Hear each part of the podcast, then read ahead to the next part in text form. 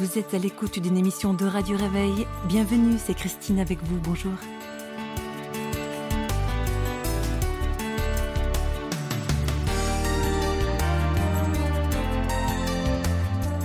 Notre invité a, je dirais, un parcours de globe-trotter. Il est né en Zambie, de parents américains missionnaires en Angola.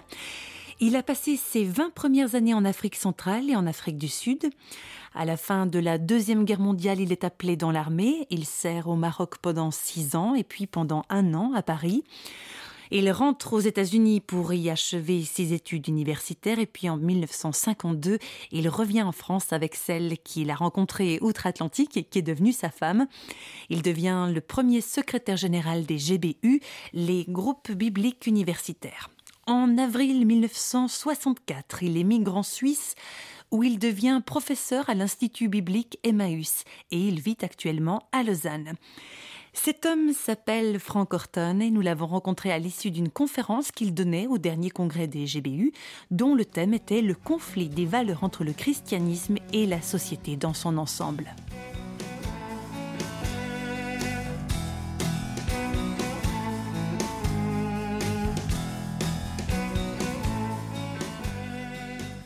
Moderne, ce mot archi courant fait partie des termes dont on ne connaît pas très bien le sens. Moderne, qu'est-ce que ça veut vraiment dire? Jusqu'au Moyen Âge, c'est l'Église qui définissait le vrai et le bien, et puis la Renaissance et aussi les réformes protestantes se sont alliées pour retrouver dans l'Antiquité des racines qui incitaient l'humanité à utiliser sa raison, c'est-à-dire son intelligence, son cerveau.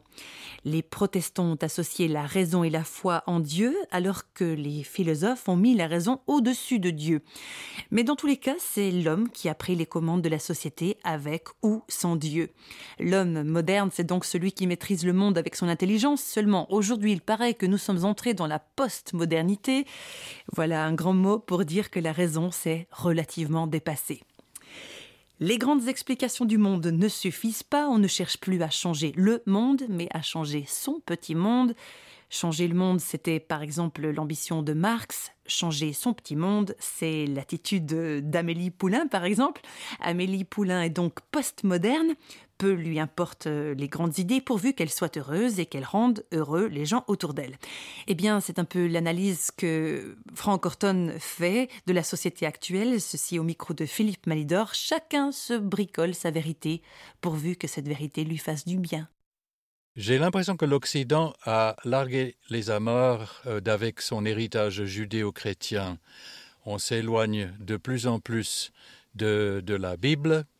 On a gardé peut-être quelques notions éthiques héritées, par exemple la loi de Moïse. Euh, mais pour le reste, on est entré en plein dans une période où il n'y a plus de valeur absolue. Chacun construit euh, la vérité qui lui convient et on en est à peu près là avec cet accent sur l'épanouissement personnel, la réalisation du soi. Je crois que c'est ce qui fait c'est un, une des caractéristiques les plus importantes de notre société aujourd'hui. Et puis tout est en flux, ça bouge, ça change constamment.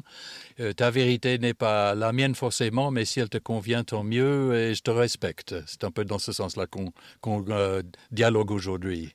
Mais alors, d'une certaine manière, ça laisse des chances aux chrétiens d'exprimer euh, leur vérité à eux. Alors l'ennui, c'est que c'est, l'ennui pour les chrétiens, c'est qu'il n'y a plus de vérité absolue, alors que eux croient en un absolu. Euh, et puis en même temps, bon, il y a une, ce qu'on appelle la tolérance euh, permet d'évangéliser en clair aussi. Donc, je pense que le chrétien qui croit que la Bible est la parole de Dieu et qu'il peut lui faire entière confiance, il doit quand même faire très attention de ne pas être intolérant vis-à-vis -vis de ses interlocuteurs ou de ne pas imposer ses convictions. D'un côté, nous croyons effectivement que la Bible a dit vrai et que Dieu s'est révélé à l'humanité, qu'il a un dessein pour l'humanité depuis le début jusqu'à la fin, et que ce dessein va vers son achèvement. Pour l'instant, on ne voit pas trop comment, parce que nous vivons dans une telle gabegie dans le monde que euh, tout le monde en a un peu peur. Mais ayant ces convictions que Dieu a parlé et qu'il a parlé clairement et que sa vérité est immuable, nous devons en même temps euh, user, je dirais, de respect, de patience, de compassion et surtout d'humilité en, en cherchant à partager nos convictions avec nos contemporains. Oui, parce que Dieu est la vérité, mais nous, nous ne pouvons pas prétendre la connaître parfaitement même si on a une certaine intimité avec Dieu en tant que chrétien. C'est vrai que l'apôtre Paul lui-même, euh, qui a écrit plusieurs documents du Nouveau Testament, a dit que à l'heure actuelle, nous ne connaissons qu'en partie, mais que le temps viendra où nous verrons notre Seigneur Jésus-Christ face à face et alors nous serons éclairés comme nous ne pouvons pas l'être en ce moment. Nous reconnaissons que notre connaissance est limitée, nous reconnaissons le fait que nous pouvons nous tromper sur certains points, que notre comportement n'est pas toujours euh, conforme euh, à ce que nous croyons, à ce que nous disons, mais tout en reconnaissant cela, nous savons que avec l'aide de Dieu, nous sommes en route et que lui nous aide à nous conformer de plus en plus à sa volonté.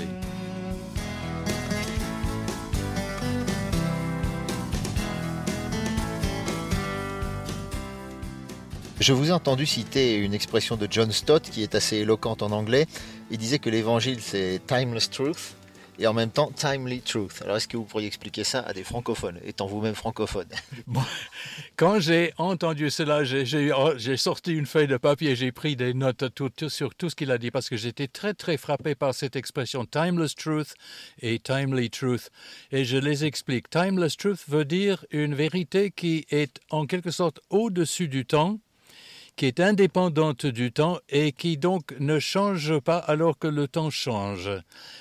Euh, et John Stott a ajouté que cette vérité-là, qui est celle d'ailleurs de la Bible, euh, ne changera pas et nous n'avons pas le droit de, l'altérer, de le, changer. Mais en même temps, il a dit que c'est une timely truth. Je dis bien une timely truth parce que la vérité féminine en français.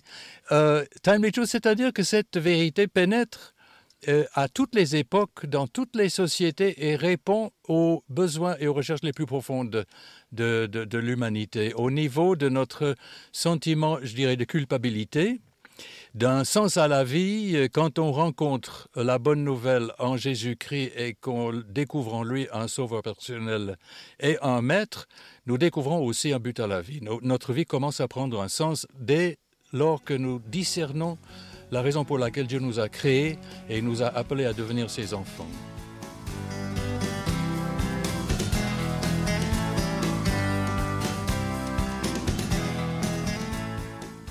Jésus a dit le ciel et la terre disparaîtront, mais mes paroles ne disparaîtront jamais.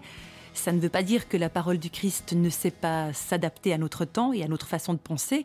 Tout lecteur attentif de la Bible aura remarqué que la révélation de Dieu, qui est stable dans ses grandes lignes, a évolué dans sa forme au fil des siècles, une vérité immuable, mais une vérité inscrite dans notre histoire, y compris dans notre histoire personnelle. Frank Horton, précisément, a observé une page d'histoire qui s'écrit sous nos yeux.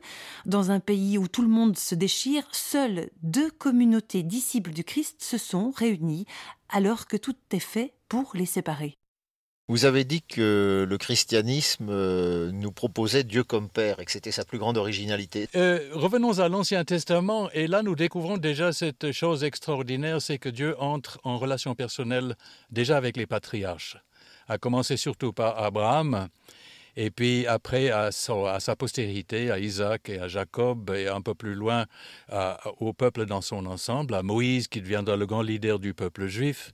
Et puis au travers des prophètes de l'Ancien Testament, on voit que c'est toujours le même Dieu qui révèle toujours les mêmes vérités à son peuple euh, d'Israël et qui prépare la venue de son fils Jésus-Christ par lequel il va faire, je dirais, son intervention suprême, son intervention définitive dans les affaires humaines, parce qu'il envoie son fils justement pour établir cette relation familiale euh, avec lui.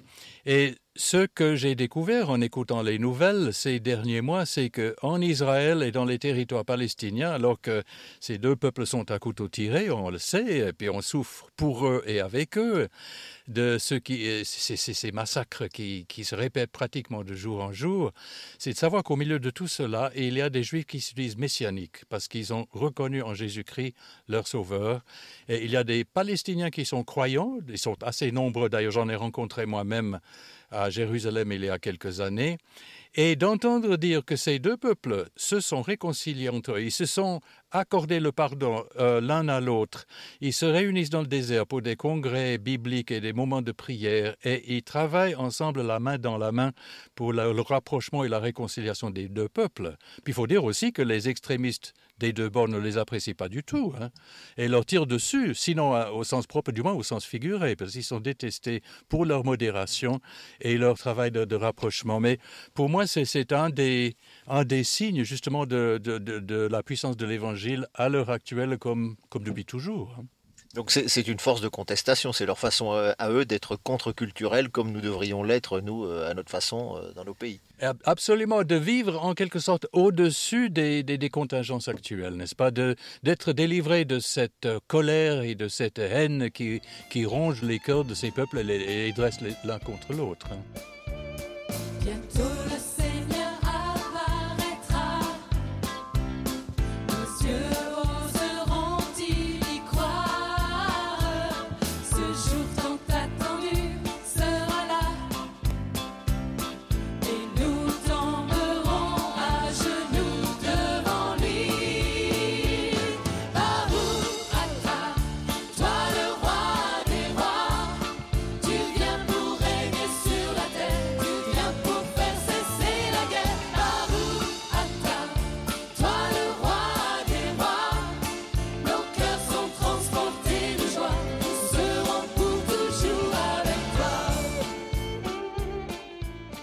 croyez à des valeurs euh, absolues, euh, fondées en Dieu, est-ce que vous vous réjouissez de, cette société de tolérance?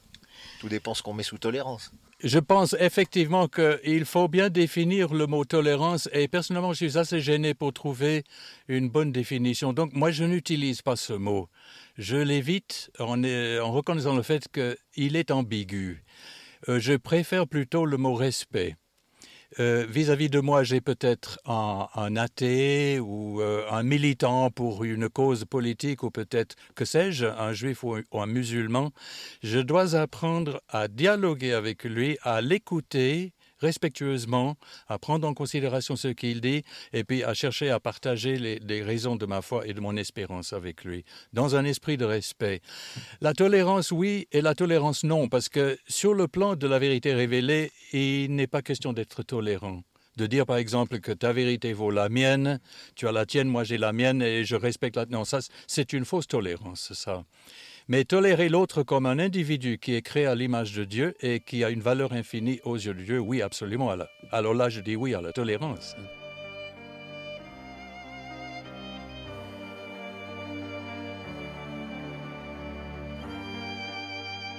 Dans son livre intitulé Une église rayonnante, Jonathan Hanley, qui dirige une association chargée d'accueillir les malades du sida, est constamment confronté à la question de la tolérance. Les personnes qu'il reçoit ont souvent des comportements que, en tant que chrétien, il ne peut pas approuver. Du coup, on peut l'accuser d'intolérance alors que lui prétend accueillir ces personnes. Eh bien justement, on peut avoir une attitude de grâce envers des gens que nous désapprouvons, affirme Jonathan Hanley, et je le cite. Parmi les principes qui nous permettent de pratiquer la grâce d'une manière saine, nous devons apprendre à faire la différence entre l'accueil, l'acceptation l'approbation. Cette distinction nous permettra de réfléchir avec plus de lucidité à la question de la tolérance, une notion souvent mentionnée mais rarement comprise. Fin de citation. Autrement dit, le chrétien face à ceux qui ne pensent pas comme lui doit utiliser une sorte de fusée à étage, accueillir toujours, accepter de faire un bout de chemin avec l'autre quand c'est possible et approuver seulement si c'est le fruit d'une conviction. Mais quand il désapprouve, il doit tolérer que l'autre persiste dans ses idées. C'est bien l'exemple que Jésus nous a donné, lui dont les paroles étaient si radicales et qui s'est pourtant laissé crucifier par ses ennemis alors qu'il aurait eu le pouvoir de les faire taire.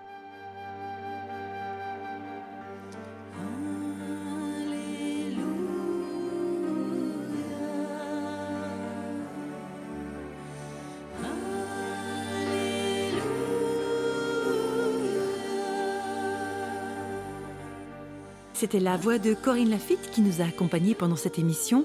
Je vous rappelle encore avant de se quitter que vous pouvez recevoir le texte de notre entretien avec Frank Horton si le sujet de la tolérance chrétienne vous a intéressé. Notre offre est évidemment gratuite. Voici notre adresse Radio Réveil, boîte postale 310 18007 Bourges, CEDEX. Radio Réveil, boîte postale 310 18007 Bourges Cedex ou sur internet www.parole.ch. Je vous rappelle également que nos rendez-vous hebdomadaires sont le mardi et le jeudi à 4h30. Bonne journée à tous, au revoir.